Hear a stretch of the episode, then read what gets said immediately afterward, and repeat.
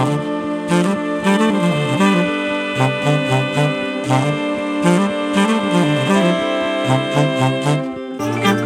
ッドバイブスミッドナイトラクザ by 倉園慶三こんばんは。ただいま2月22日水曜日の午前3時26分です。今日は寒かったですね。私もあの今日はちょっと都心に行ったんですけどね、えー前回の月曜日か番組で。なんかもう春が来たんじゃないかみたいなね。勝手になんかこう開花宣言みたいなことを、えーのたまってしまったんですけど、えーまだまだ甘かったですね。やっぱ2月ですもんね。まだね2月の20日ぐらいなんでそう簡単にはやっぱ春にはならないですよね。なんかもう僕は自分でそんな風に喋ったもんだから今日はねすっかりですねえっと春先ぐらいの感じの服装をねして外出してしまいましてえーマフラーも持たずに手袋も持たずに、えーでインナーが、えっと、今まで着てたようなねちょっとセーターからかなりかなり薄手のねもう本当にあの長袖 T シャツぐらいの感じで、えー出て行ってしまいましてまあ一日ずっと凍えていましたね今日はね、えーそんな日だったんですけど今週はあの月曜日ね月曜日から、えー金曜日までだいたい毎日、えー23本このワントレ2のねセッションが入っているというなかなかこういうウィークは珍しいんですけどねたまたま、えーここになんかドッとこの予定がね、えー重なってしまいましてしまうってのも変だけどありがたいことにね、たくさん入りましてえー毎日毎日このワントレ三昧なんですね。明日が、えっと、一応ジャジンワークというねイベントなんでそれ以外ですね。月火水金この4日間が、えー合わせて23本ぐらいね毎日あるような感じです、えーでまあこのワントレはね前もお話ししたように私の大好きな仕事の一つでしてまあ基本的にはあの必ずなんていうのかなやっていいことしかないんですけどね、えー今日もあのいつもの池袋のね、えー東京芸術劇場の中にあるカフェでであの一本やってきたんですけどもね夜そこにいらっしゃった受講者の方がねあの開口一番というかね、まあ、あの今日までどうでした？みたいなお話をしたところ、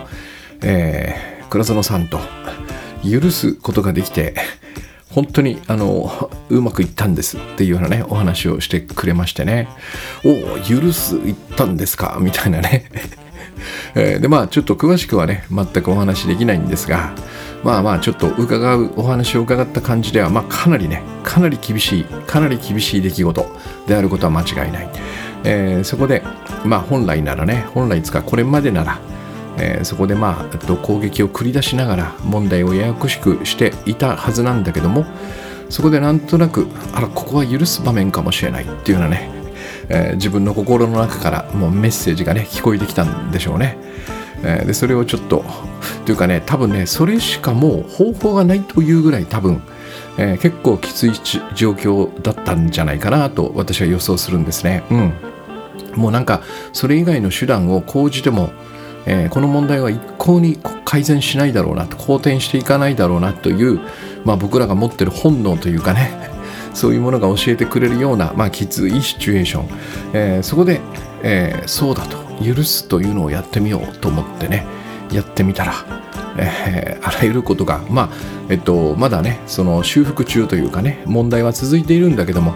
とてもいい方向に向かっていると。でこれをやったらこっからがすごいんですよ。これをやったら 一度やったらあらゆる問題はこれで解決するんだなってことが分かったんですよね。っていうふうにねおっしゃっていただいたんですね。うん、でこれはその私もこの番組を通して、まあ、いろんなお話ね、えーはおお伝えしてるんですが、えっと、実はこの最もおすすめしたい このやり方、えーまあメソッドじゃないね。もうもうメソッドなんていう軽いもんじゃない。最もおおすすめしたいこの、まあ、問題の解決法なのかな。僕らの人生において。あらゆるうーなんていうのかな。この厄介なこと心の悩み怒りだの悲しみだの。もうもうとにかくあらゆる問題を解決するのにこれがもう最強かつね万能なやり方だと僕は思っているんですね、えーだから、えーぜひぜひもうこのおすすめしたいのは 山々なんですけどもいかんせん本当にこの話はもう抵抗の最も強い話であるはずなんですね。えー、まあいろんなねいろんなもろもろもろもろの原因によってこの許すほど何ていうのかなやりたくないものはないって言ってもいい。まだまだ僕も僕が言ってるもう一つのねあのこの愛するというこちらの方がまだいいんじゃないかなっていうぐらいこれもかなり嫌なんだけどみたいなね、うん。まあ、トップクラスなんですよね。トップの僕は多分最上位にいるだろうなと思っています。だからこの変な話でねこういう番組というのはやっぱりこうたくさんの方に気持ちよく 聞いていただきたいコンテンツでもあるんでね。うん、ある種のまあエンターテインメントっていうのも変だけどそれなりのやっぱエンターテインメント性みたいなものはやっぱ意識して僕も番組をねこう作っているというかお話をしてるんでね もうそのあ明らかあからさまにこれは嫌だなみたいなものをこう毎日毎日ねくどくどくどくどそのお話しするのはね私としてもやっぱりこうやりたくないっていう感覚がねまあこれも本当に私の恐れや不安から来る、えー、やりたくてもできないこと の一つなのかもしれないんだけどね。でもなんか今日のねその受講者の方の反応というかねこの手応えというかそういうのを伺いながらねもうこれ本当すごいですねみたいな話をね伺いながらやっぱこの話はね 少々その不人気だろうと抵抗があろうと定期的にというかねもう毎日はちょっと 僕もなんかしたくないんだけどもここぞという場面というかこういう機会ですねこそチャンスをいただいたんですね僕はきっとねその方から、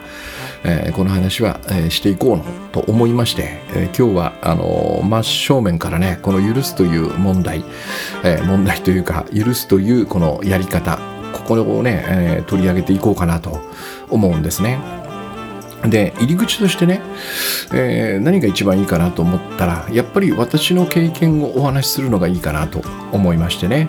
まあよくこの番組で何度かその絶望の淵に立ってきた人間関係をデストロイしながらっていうのをねまあもうちょこちょこちょこちょこ挟みながらこの話はしてるんだけどもこのねえっと原因というかねなぜ私がそのようなところにいつも陥っていたのかというその最大のね原因というか要因はもう間違いなくこの罪悪感なんですね。罪と罰の意識。えー、っとねループするんです、えー、簡単に言うと。えっとまずはですねまずは多分えっと人と人との間つまり私と他の人の間に何かこの圧力というかね何か問題が生じるんですね。まあ、簡単に言うと僕がその他の人の言動を見ていて気に入らないなと思うわけです、えー、まあそこまで強くなくても何かざらついたりざわついたりするんですねこれは違うなみたいな感じででその時にえっと、私は当時ね、まあ、若い頃というかこのグッドバイブスの取り組みを始める前は、えー、その相手のざらつく言動に必ず罪を見ていたんですね。でこれはあの以前この番組でもお話ししたように、えー、この罪と罰というのはね僕らが、えー、人が作った仕組みですよね。これもともとこの死んだ万象宇宙の中にあったものではなくてまあ、ある理由があってねおそらくその何て言うのかな僕らは、えー、っと人に迷惑をかけたり人に困らせたりね人を傷つけたりするようなおかしな行動をするところがあると、えー、でそのそれを放置しておいたらねやっぱりこの安全安心が守られないので、えー、そこを戒めてね、えー、悪いことをするとこういう罰が与えられるんだよと言って、えー、それは嫌だなということで行動を改めるっていうね。まあまあ手っ取り早くその恐怖を与えるということですね。悪いことをすると恐怖は恐怖を味わうことになるぞという、まあ、これが罰なんですけどもね。でそれは嫌なんだ。痛みとかね。辛さとかそういうものなんでそれは嫌だっていうことでえっとまあ、行動を改めるであろうというまあまあものすごく実はシンプルな仕組みだと思うんですけどね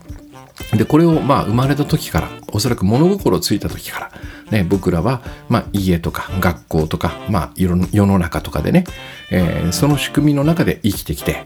えー、まあ当然だけどその怒られたことがない人なんていうのは多分この世に一人もいないんで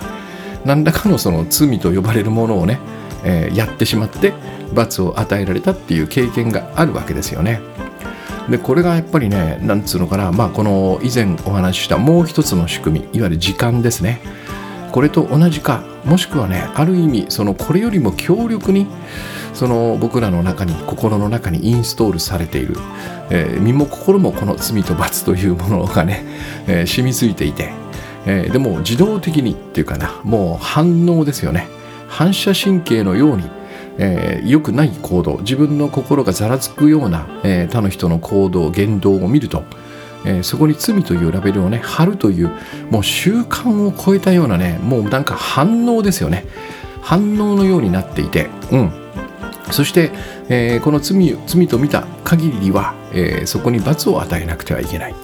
まあ、人間関係で言うならば、まあ、怒りをぶつけるとかね。それからまあ無視をするってのもありますよね。それからまあ一番まあきついやつが、えー、関係を断つということですね。別れるというね。もうこの人とは一切関わらない。みたいな、まあ、この辺りのどれかを選びながらね、えー、やっていくわけですね。まあ、この怒りと無視の間に、うん、なんつうのかな。喋るんだけどすんごいぶっきらぼうに相手をするみたいなこともある。まあ、要は何らかの形で相手に不快な思いをさせるというのがその罰ですよね。攻撃ですよね、えー、これを繰り出すというこの習慣がついていたので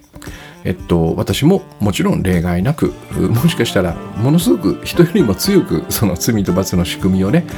えー、僕の中にはその染み込んでいたのかもしれない。染み込ませていたのかもしれない、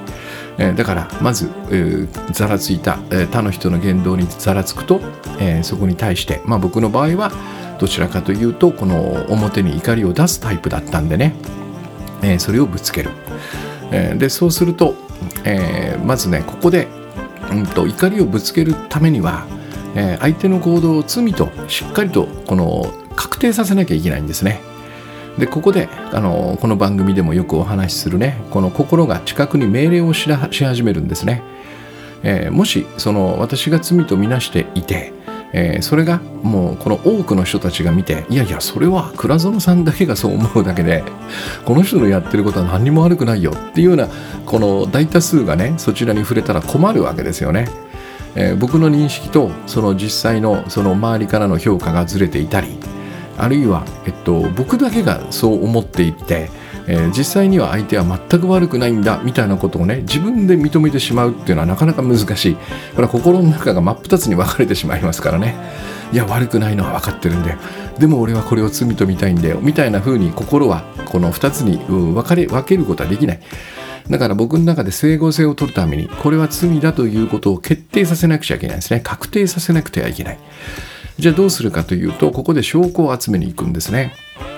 えー、で、えー、これは私の知覚目目や耳ね、まあ、五感を使っていろんなところを見てその人の行動とか、まあ、それから過去にやったことねこれが重要なんですよね。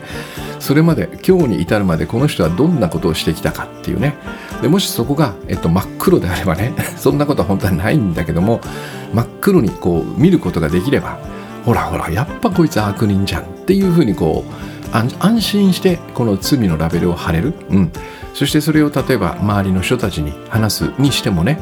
えー、その証拠をしっかりとこう上げつらって、えー、この人がどれだけひどいかということを話すことができれば周りの人も同意してくれますね。うわそれは倉園さんきつかったね。大変だったね。いやそれはないよ。うん。それはダメだよ。怒っていいよ。みたいなこんな感じになる。でこれをやると何が起こるかというと、えー、基本的にはその僕が目にするもの、まあ、世の中のね基本的にはあらゆるものですね。人だけではなくて物とか組織とかもうとにかく環境すべて、うん、環境自体も、えっと、多分この対象になるんだけどいいものと悪いものにね確実に分断することになるんですね。この証拠集めをあの積み重ねていくとこれは何をやってるかっつったらこの人の言動がどれだけ悪いかということをね証明しようとしていろんな証拠を集めるんでその視点というのはあらゆるものに向けられるようになるんですね。えー、そして、えっと、そのような人っていう分類のようなものもできて、えー、僕が一旦罪とみなした人はこのタイプみたいなことで僕のこの記憶の中に刻まれていって、えー、その結果としてねえー、私の見るその人物環境あらゆるもの組織みたいなものがいいものと悪いものにこう分断されていくんですね。まあ、これがその罪と罰の世界で、えっと、起こってしまう、まあ、弊害というかね副反応なんですけどね。でそうするとますますですねこの一瞬にしてあこいつは罪だ。ね、こいつは罪だ。あこの行動は罪だ。みたいなことが、えー、僕の中でもうなんですかなもう早く瞬時に起こるようになりで、えー、その結果として罰を与えなくちゃいけない。私の場合は怒りをぶつける。っていうのをこうバンバンバンバンやり始めるわけですね。でこれは何をやってるかというとえっと僕は、えー、このその人の言動に罪を見ることによって、えー、その相手を悪い人に変えてるってことなんですよね。悪い人と見てしまうという。でこれが分断されていくに従ってどんどんどんどんそのこれはねもうあの必然としてそうなるんですよね。長く長く付き合えば必ずどっかその僕の気に入らないものはあの現れてくるんでね、えー、私の好みに完璧に沿う人間なんて一人もいない。ここが重要なんですね。80億の違いを僕らは持って生きているので、えっとえっと、細かく見ていけば僕以外のその79億9999万9999人は必ずざらつくポイントを持ってるんですよ。そこそこに遭遇するかしないかはもう時間の問題なんですね。だとするとどんなにこの人とは気が合うなとかね仲良くできるなと思っていてもそれなりの時間が経てば必ずその悪い面っていうのが見えてきてそしてその瞬間僕はそこに罪のラベルを貼りいい人悪い人のうちの悪い人に分類してしまうので、えー、そして怒りをぶつけて攻撃しますわね、えー、でそうすると何が起こるかというとえー、本当は私のためにとてもねいろんなこのサポートをしてくれた人とか、えー、私にとってとても必要な人、まあ、今で言うとこのねこの全て力と呼んでる他の人。他の人の力。僕がねお借りできるその他の人の力。そういうものを持ってる人たちを僕は攻撃していくことになるわけね。だからこのえー、いい人悪い人という分類はこの罪と罰の結果なんだけどもまああえてそのね図式に沿って言うならば実は多くのいい人を僕は攻撃してたんですよ。えー、今で言うなら、えっと、一緒にそのグッドバイブスファクトリーとかね書き上げ塾をもう3年以上やってる佐々木さんとかね、えー、一緒に執筆教室やってるエフタさんとかそれから、えー、知恵と頭脳やってる知恵さんとかもう何年も何年もこの一緒にね、えー、仕事をしてくれてる矢部聖子さんとかあるいはその僕の、うん、セミナーとかねワントレとかに来てくださる受講者の方とかこういう人たちを攻撃してたんですね。もう例外なくこのこのコミュニティの人は、えー、攻撃しないとか こういう関係の人は攻撃しないとかはなかった。とにかく気に入らないなとあざらつくなと思う人は、えー、と例外なく僕は攻撃していた。えー、と以前もお話したようにねこの中に私の奥さんも含まれていた。うんまあ、最も大切な人の一人ですけどもね。うんでそうすると何が起こるかというとそういう人たちが僕の周りから1人2人3人とこう去っていくんですね。で去っていった頃に気がつくんですよ。あ攻撃したなって、えー、罪と見て攻撃してしまったんだなってことに気がつくんですね。まあやってる時も本当は気が付いてるんだけどもこの時にやっぱりこの怒りのパワーというのをね使っているのでね、えどうしてもこの冷静な判断というのはできなくなる。攻撃するしかないんだと。自分を自分の身を守るためには怒りをぶつけるしかないんだっていうことになる。でこの後ですよ。この後、えー、いなくなった。そしてそれは私の私がこの人たちにね罰という名の攻撃を与えたせいなんだっていうことをしっかりとえー、認識せざるを得ない時が来るわけね。この時に自分へものすごい大量の罪悪感を感じるわけ。でここで非常に落ち込むんですね。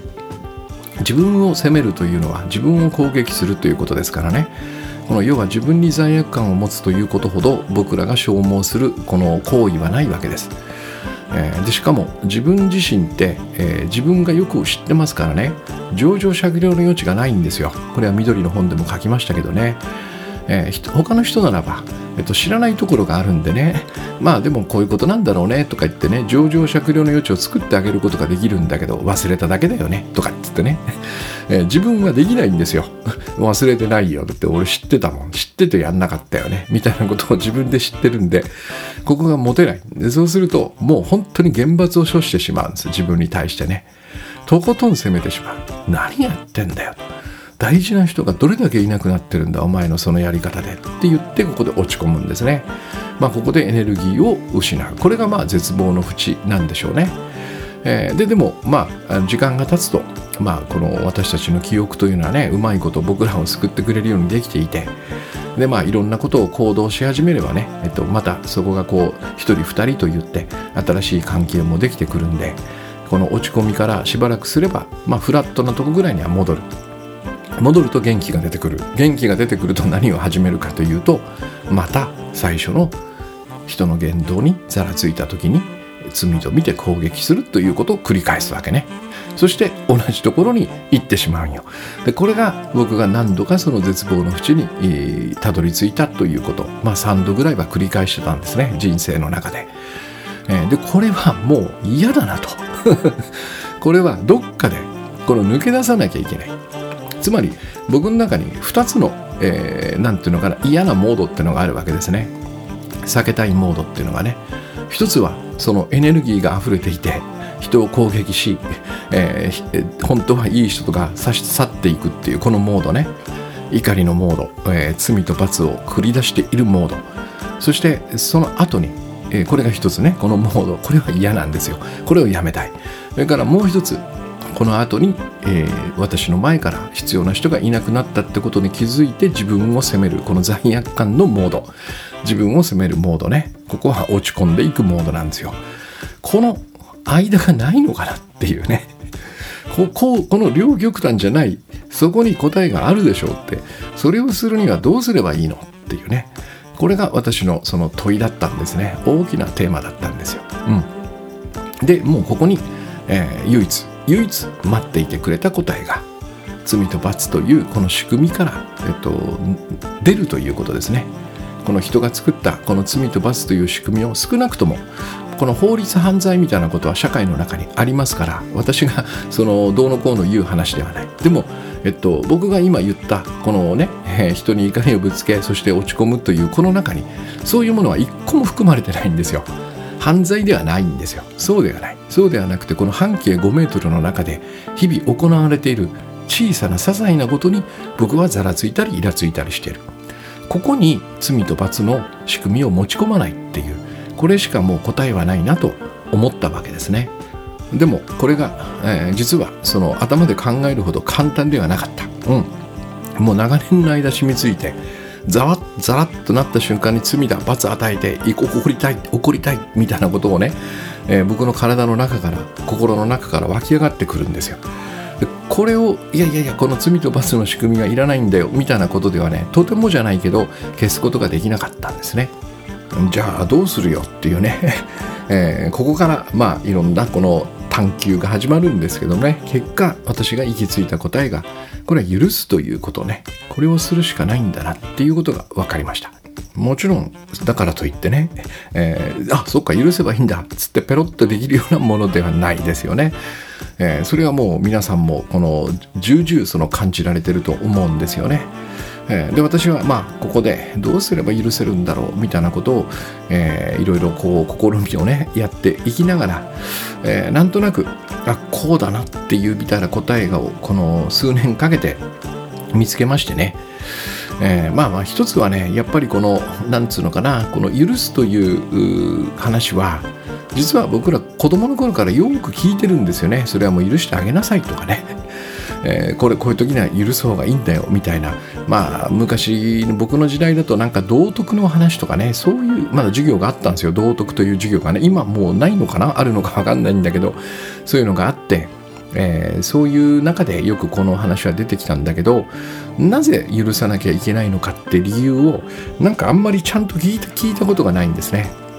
おそらく僕は大人になっても子供の頃から、えー、大人になるまでに、えー、許した方がいいっていう話は何度も聞いたことがあるんだけどもなぜっていうこの答えをはっきりと教えてくれた人はいなかった気がするんですよ。まあ僕がなんかそういう本を読んでなかったのかもしれないんだけどもね、えー、そういう情報はたくさんきっとあったんでしょうけど私はアクセスできなかったんですねそこにね、えー、本もたくさん読む方でしたけどもねこの答えが書かれてある本とかっていうのに出会ったことがなかった、えー、ここここがね多分ね一番大きいんだろうなと思います、え、だからなんとなく一人歩きしてるんですね。なんかいい人間になるとかね。それからこう、なんつうのかな、こう、寛容になって、大きな人間になるとかね心が広いとかなんかそんな目的みたいなところでとどまっていてえっとこのそれそれがもし報酬だとしたら失うもののがでかいんじゃないの？みたいなそんな感覚がしていた。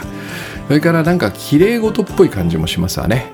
これはどうもそのなんつうのかな実体験に基づいて、えっと、その方が本当はいいとかって言ってるよりもなんかこう頭で考えて理想の人間とはこういうもんだよねみたいな話にも聞こえなくはない。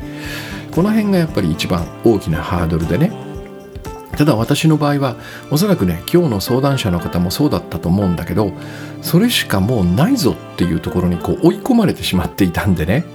えー、ちょっと真剣にこの許すというトライができたんですね。で、えー、それをやりながらね、えっと、その懸案事項だった。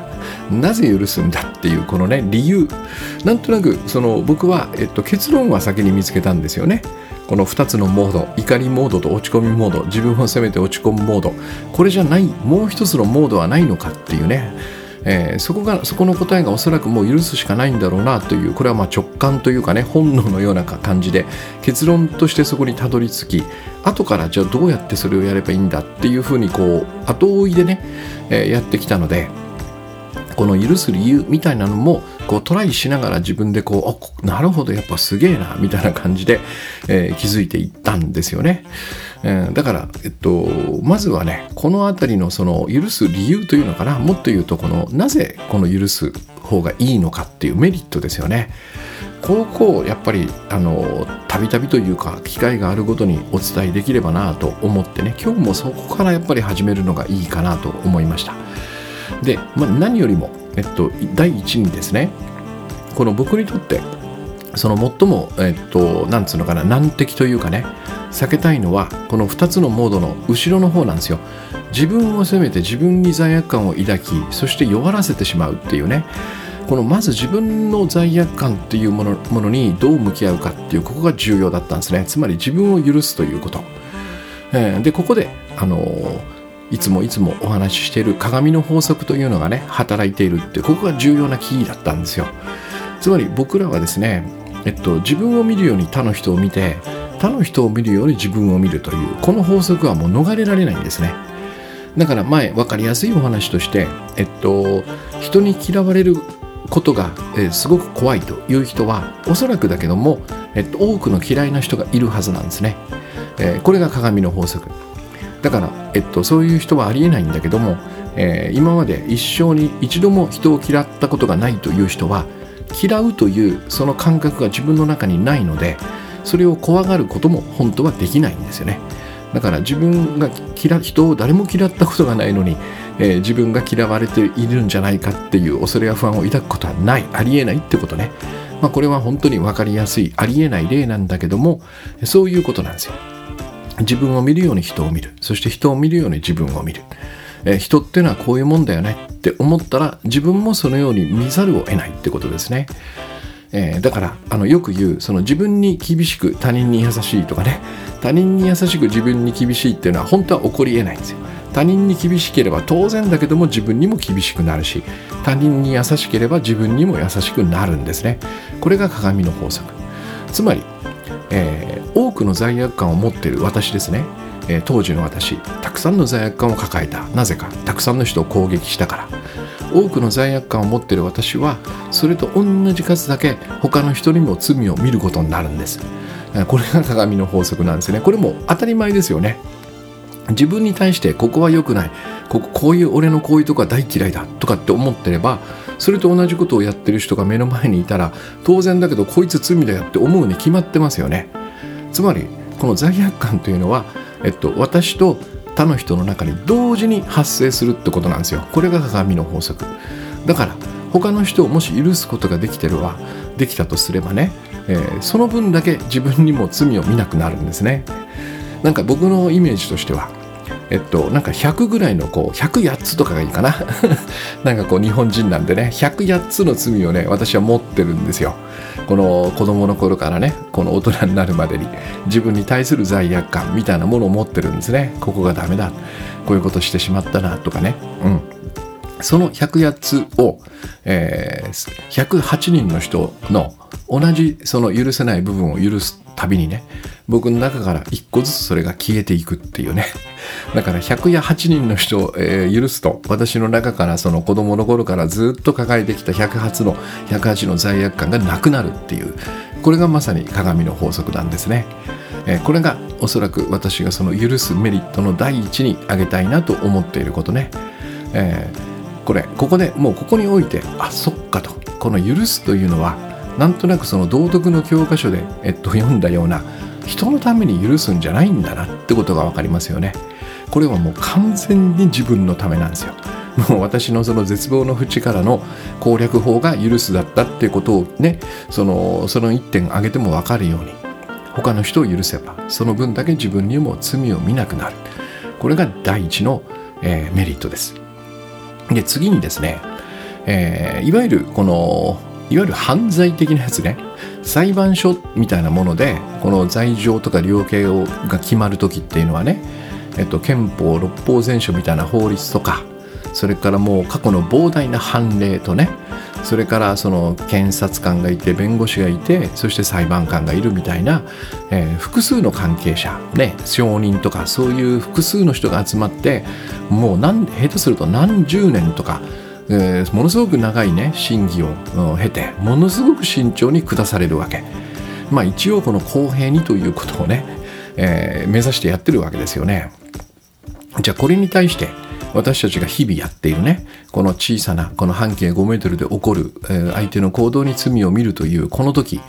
えー、その罪と罰はどうやって決まってるかって言ったら これは私の正しさ。これがまず一つね。それからその時々の感情なんですよ、えー、実は同じ光景を見ても流せる時があったりする。でもなんか体調が悪かったりこの気分が落ち込んでたりねなんかイライラして他のことで焦っていたりするとこの感情によって同じ行動が場合によっては罪とみなされる。だからある意味むちゃくちゃなんですね、えー、で冷静に考えるとですよ。えー、さっきちらっと私も言いましたけどこの罪悪感の原因の一端というのは自分の心の中にあるんだってことが分かりますよね。あのある相談者結構前だったんですけどね、えっと、いわゆる義理のお母さんが許せないという相談があったんですね。え、でこの時、と、どんなひどい目にあったんだろうと思って質問をしたんですよ。そうすると肘をついて食事をするらしいんですね。そのお母さんが。これを見るたんびに本当に憎くなるっていうふうにおっしゃるんですね。うん、これがまさにそうなんですよ。僕らがその相手の行動を言動を罪と見る時のその法典なんですね、えー、僕ははっきり言って、えっと、自分のね例えばかみさんのお母さんとかお父さんが、ね、万が一その肘をついて食事をしてても全く嫌じゃないです。全然嫌じゃないです。えー、というのはね、えー、多分多分だけど僕の親戚とかにそういう人がいたんですねきっとね。えー、全ての人がこの肘をついて食べちゃいけないみたいなそういう作法を教わってきていなくてねまああの年代的にうちの親というのは、えー、戦時中に生まれたような人たちだったんでね、えー、必ずしもその今のようなねいろんなマナーとか教育が行き届いていないっていうそういうケースも多くあったんですよ。だから僕は見慣れている。だから全然これは気にならない、えー、だからねこのじゃあじゃあこのその義理のお母さんの罪はどこにあるんだってことですよね。でまあここねその証拠集めをしていろんな人の意見を聞けばねやっぱ肘をついて食事をするのは良くないよみたいな意見が集まるかもしれないんだけども、えー、これは認定できないっていうのがねやっぱ冷静に考えた時の結論だと思うんです。そうするとやっぱりこの一端原因の一端罪悪感罪と見るその一端は原因の一端は、えー、私たちの心の中にあるんだってことが分かりますよね、えー、でもなんと僕らはねこの一度このこいつは悪だ罪だと見てしまった後はこの事実をすっかり忘れてしまうんですね。そして原因はこの人の言動ねこの人の言動つまり僕の外側にあるっていうふうに見てしまうんです。まあ、信じてしまうんですよね。でこのこの信念を持ってその相手の言動を咎めようとするこのプロセスがもう問題をより複雑にしてるっていうのはね言うまでもないですよね。ここでもし許すことができたらね、えっと、おそらくこの過去に作られたはずなんですよ。そういう要因というのはね僕があるある人の言動を見てうわ罪だって思うこの心というのは過去のどこかで作られたはずなんです。まあ正しさだとすれば教わってきたり習ったりしたこと。あるいは自分がそれをやってひどく怒られたみたいなことによって私の心の中にできているはず。これが過去に作られたはずなんですね。それを罪とみなさずにはいられない自分の心みたいなもの。とここにアプローチして修正ができるんですよ。これだけでも、えっと、大きくその何て言うのかな目の前で起こっている問題はねもうこの瞬間に随分と好転しているはず。そうかこれほっといていいのかなっていうような結論に達することの方が多分多いでしょうね。つまりこの許すというのは、えー、その結果というのがね、えー、そのなんつうのかな僕が腹を立ててしまったというこの結果、えー、ここをそこ僕らはここにいつもアプローチするんですね。腹を立てたという結果にアプローチしてそしてそれはこいつのせいだっていうふうに見てしまう。ね、えー、結果にアプローチしちゃってる。でもそうじゃないんですね。原因は私のその原因の一端ですね。全てじゃないかもしれない。でも原因の一端が私の心の中にある。過去に作られたね。それを罪と見ずにはいられないここ自分の心。ここにアプローチできるというのがまさにその原因に手をつけたっていうことですよね、えー、これが2つ目。それから3つ目。これいっぱいあるんですけどもね。今日はこの3つぐらいにしとこうかな、えー、そもそも、えっと、相手がねそのおかしな行動をする場合っていうね。まあ、さっきのその、えっと、義理のお母さんの肘をついて食事をするっていうのはただ単にその向こうは全く何の意識もなく何の意図もなくね人を困らせようとかね傷つけようとかしてるわけじゃなくてそのようにしつけられてきたからそういう表現になっているだけなんですねでも中にはやっぱり意図してね、えー、人を人を困らせたり傷つけたりねえいわゆるおかしな行動と僕が呼んでいるこれをしてくることってありますよね。えで今日のその相談者の許せた相手もやっぱりこれはおかしな行動だなっていう感じでした。うんでこの全てのおかしな行動例えば人を攻撃するとかね傷つけるとかね嫌なことをするとかそういうものは、えー、何から生まれているかっていうとまさにこの恐れや不安と罪悪感から生まれるんですね。僕がその、えー、人間関係デストロイしてきて怒りをぶつけるそれは怖かったさっき言いましたよね何かが怖かったんです。相手の言動を見た時に自分にすごくなんか被害が来るんじゃないか。自分が何か失うんじゃないか。犠牲になるんじゃないか。っていうような恐れや不安を抱いた。そしてそれによって、えっと、このこのこの状況から自分を守らなくちゃいけないって言って怒りのパワーでそれを何とかしようとした。攻撃することによってね。うん。えー、じゃあ、えー、このねこのこの仕組みから逃れられる人はいるかって言ったらおそらくこの世に一人もいないと思います。つまり私もこの番組を聞いてくださっている全ての方も、えー、何らかの恐れや不安を抱いた瞬間に多分いつものその人ではなくなるはずなんですよ。だからおかしな行動っていうんですね。であの古今東西のね、えー、映画とか小説とかね、えー、そういうものには私たちのこの本性ねこの恐れや不安罪悪感を抱くとおかしな行動をとってしまう。その元々のねその本本来のその人ではない、えー、別人のようになってしまうということをその、え、表したね映画とか小説とかっていうのは、え、たくさんありますよね。ここがテーマになっているものっていうのはね。例えばその狼男とかそうですよね、えー、満月が出ると この普通の人間がねヴァンパイア狼男になってしまう、えー、それからもしかしたらあのジールとハイドっていうのかな。あれもそうかもしれないね。2つの自分が出てくるっていう。えー、片やすごく優しい博士。それがものすごく凶凶暴なね、えー、どっちだか忘れたんですけどね。ハイドかな。そちらになっていくみたいな、えー、あとあの超人ハルクみたいなのもねこれに多分なぞらえてるんじゃないかなと思う。要は一変してしまうってことなのね。これが僕らの習性。でもその原因は罪悪感と恐れや不安なんですよ。で多くの場合そのようなそのねもう負の感情みたいなものによって行動を制御できなくなってる時、まあ、まさに私がブチ切れてる時ね、えー、この時私はいつもね心の奥の方でねいやいやいや本当はこうやって人を傷つけたいわけじゃないんだよっていうねこの切実な叫びがなんか聞こえてた感じがするんですよね。やりながら気持ちいいなんて思ったことは一度もない、うん、目の前でもう泣き出す人もいる。嫌な顔をする人もいる。そそして多分僕の怒り方っていうのは結構怖かったと思うからね、えー、ものすごく怖がってビビっている人もいる、うん、なんかそんな風に人をね傷つけ弱らせ、えー、困らせている。その光景を目にしながらもどうしても収まらない。この行動がね。この発言が収まらない。この怒りがどうしても収まらない。ひどいことを言ってしまう。罵詈雑言が口から飛び出てしまう。それをやりながらいややりたくない。こんなことやりたくないっていつもいつも叫んでた感じがするんですよ。こんな状態にいる人にね罪を見て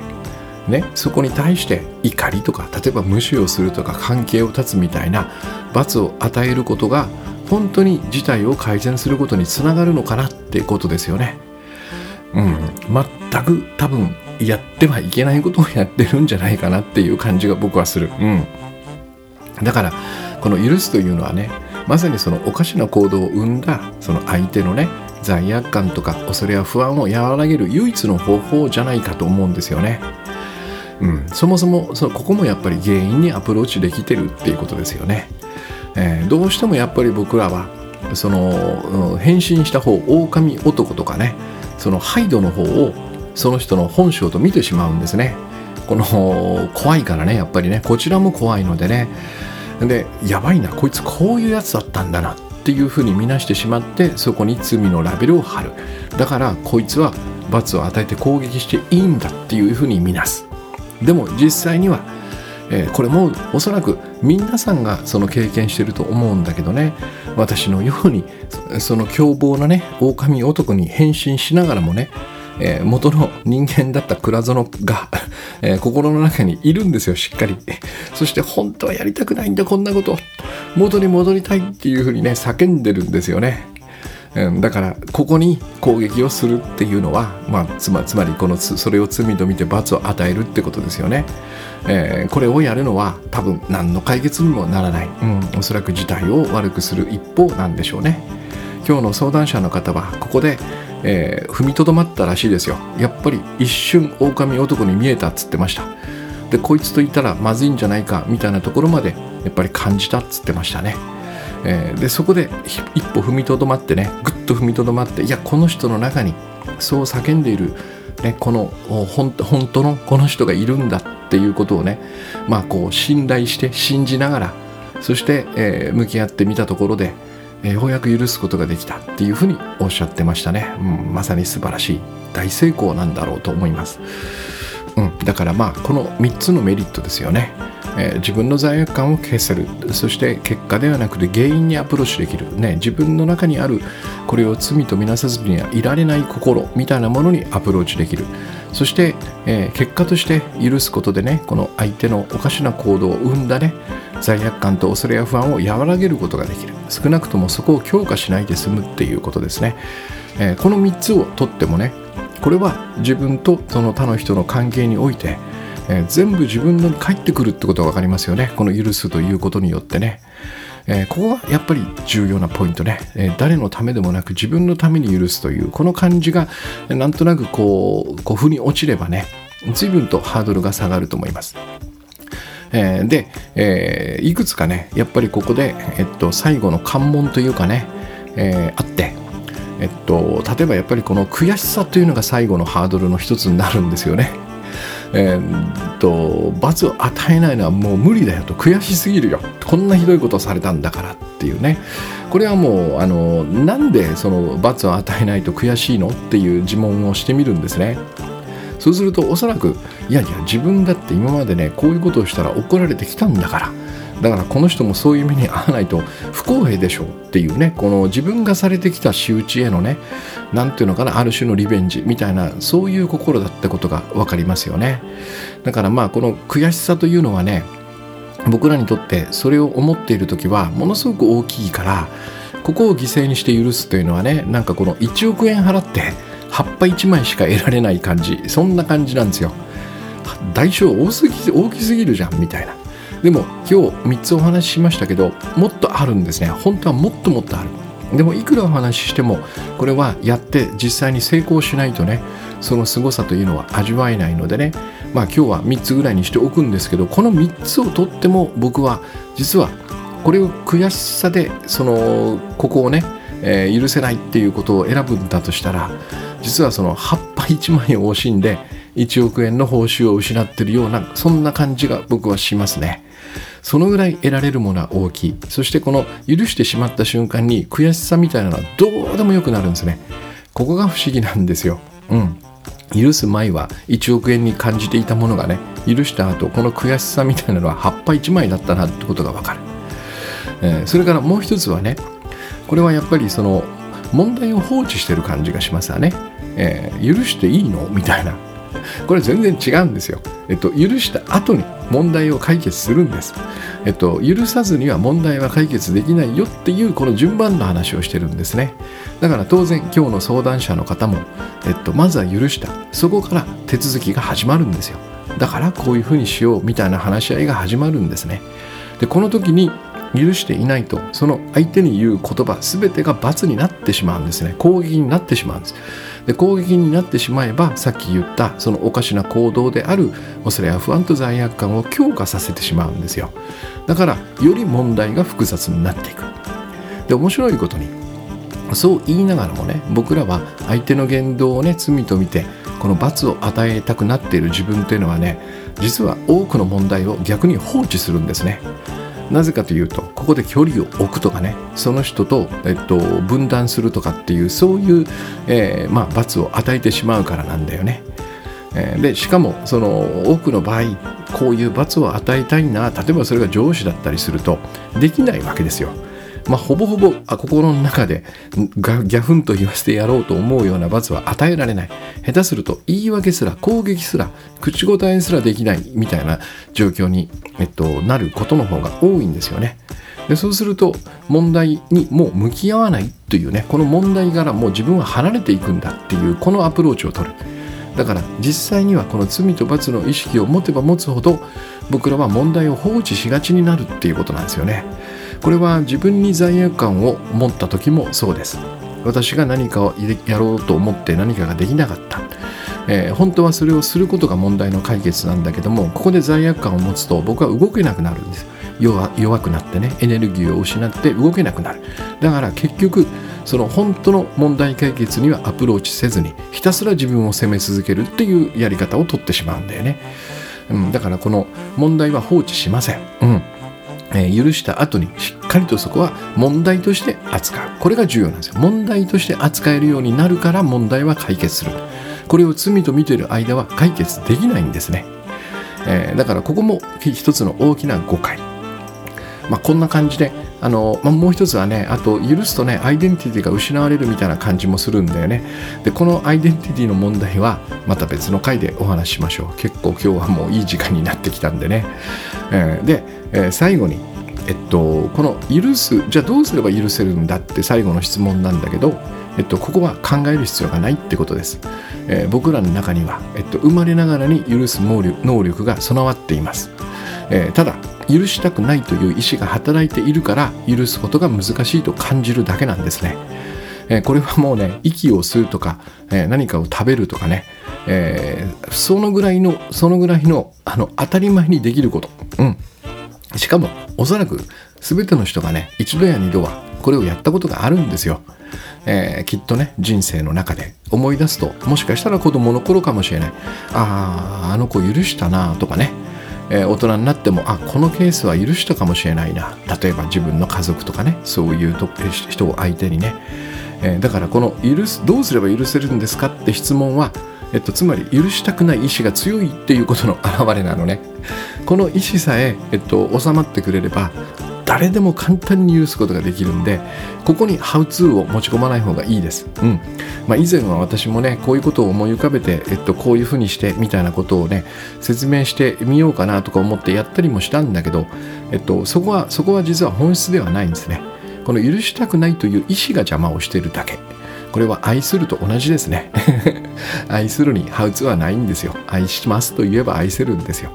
うん、だから、えっと、そこは気にする必要はないと思いますね、えっと、誰でも簡単に許せます。この意思さえねしっかりと取り除ければね。そんな感じですかね。今日はこのぐらいですかね。ちょっとあのこの話はねもう本当に、えー、尽きない。何時間でも多分できる。まあやってみてください。なんかチャンスがあるんですよきっと。あのどなたにもね、えー、それが今回の相談者の方のようにすごく深刻な場面かもしれない。もうそれをやるしかないっていう場面かもしれない。でもある人にとってはね非常に小さなこと。誰簡単にできそうなこと。でポンとやってみたらうわちょっとやばかった。みたいなことかもしれない。だからまああまり無理をせずにね。無理はせずにこれができないからと言って自分を責めるというのは全くおかしな話というのをねあのご機嫌な仕事でも書きましたけどね。できなくてもいい。でもなんかこれをやるチャンスみたいなのはねこう虎視眈々と待っていても悪くないかなと思います。そして一度やれば本当にこの人生の見え方とかね感触が様変わりするんでねあのぜひ試してみてください、えー、そして、えー、明日ですねえっといつもお伝えしていた、えー、ジャジンワークというのをねえっと、リアル会場と Zoom のハイブリッドでやります。リアル会場は、え今回は私の地元の南大沢です、えー、本当にいいとこなんでね、で、途中で退出してアウトレットに行ったり、映画館に行ったり、えー、レストランに行ったりしてもいいというね、もう本当に何の縛りもないイベントですんで、えー、いつ、いつから始、えー、入っていただいて、いつか、いつ出ていただいても構わない。これはオンラインでも同じです。えー、で、えっと、まあ簡単に言うと、4時間ぐらい何かをやる時間があるんですね。ここで皆さん一緒にね、えっと、やりたかったことをやってみませんか？このやりたかったことっていうのは、やらなきゃなんないこととかそういうの全部含めてね、それをやった方が気持ちいいだろうなと思うようなことを持ってきていただいて、そして結構いい感じで集中する時間を作ることができるので、これは前回やってそう思いました。うん。えー、これはなぜかというのはそのジャジンワークの作法みたいなことを説明してねそのように動いてくださいみたいなことを一応セッティングをさせていただくんで、えー、こうやると動きやすくなるんですね。えー、その、まあ、マジックというかねマジックでも何でもないんだけど、僕らにとって実はこの動きやすいモードというかね、やり方というのがあって、えー、それも今回の罪悪感のようになんか真逆を教えられてきたきたのでね、そこから解放されてもっと僕らが楽に自由にそしていい感じで最高のその能力をね発揮しながら、えっと、おそらく時間も早くなるでしょう。結果としてね。そういう動き方を皆さんと一緒にシェアしたいなと思うイベントですのでよかったら、えー、ご参加ください。えっと、1時からね、7時ぐらいまでやるのかな。その間、いつでも参加できます。で、最終が6時かな。6時まで、まあ最後1時間ぐらいになっちゃうんだけども、でも1時間でも体験していただければなと思います。そして、ジャジンワークの、えー、講義は最初の1時間でやりますんで、えっと、そこが、えっと、聞いてみたいという方はですね、ぜひ1時の頭からご参加ください。よし、じゃあ今日はですね、ちょっと なんかざらついたりイラついたりこいつムカつくなみたいなね。そういう時にちょっとこれ許してみっかとね。許す方法はもう皆さんご存知のはずなので、えー、許してみっかっていうのをやりながらね、えー、うまくいったらちょっとやばいぞというそんな感じで いい一日をお過ごしください。ありがとうございます。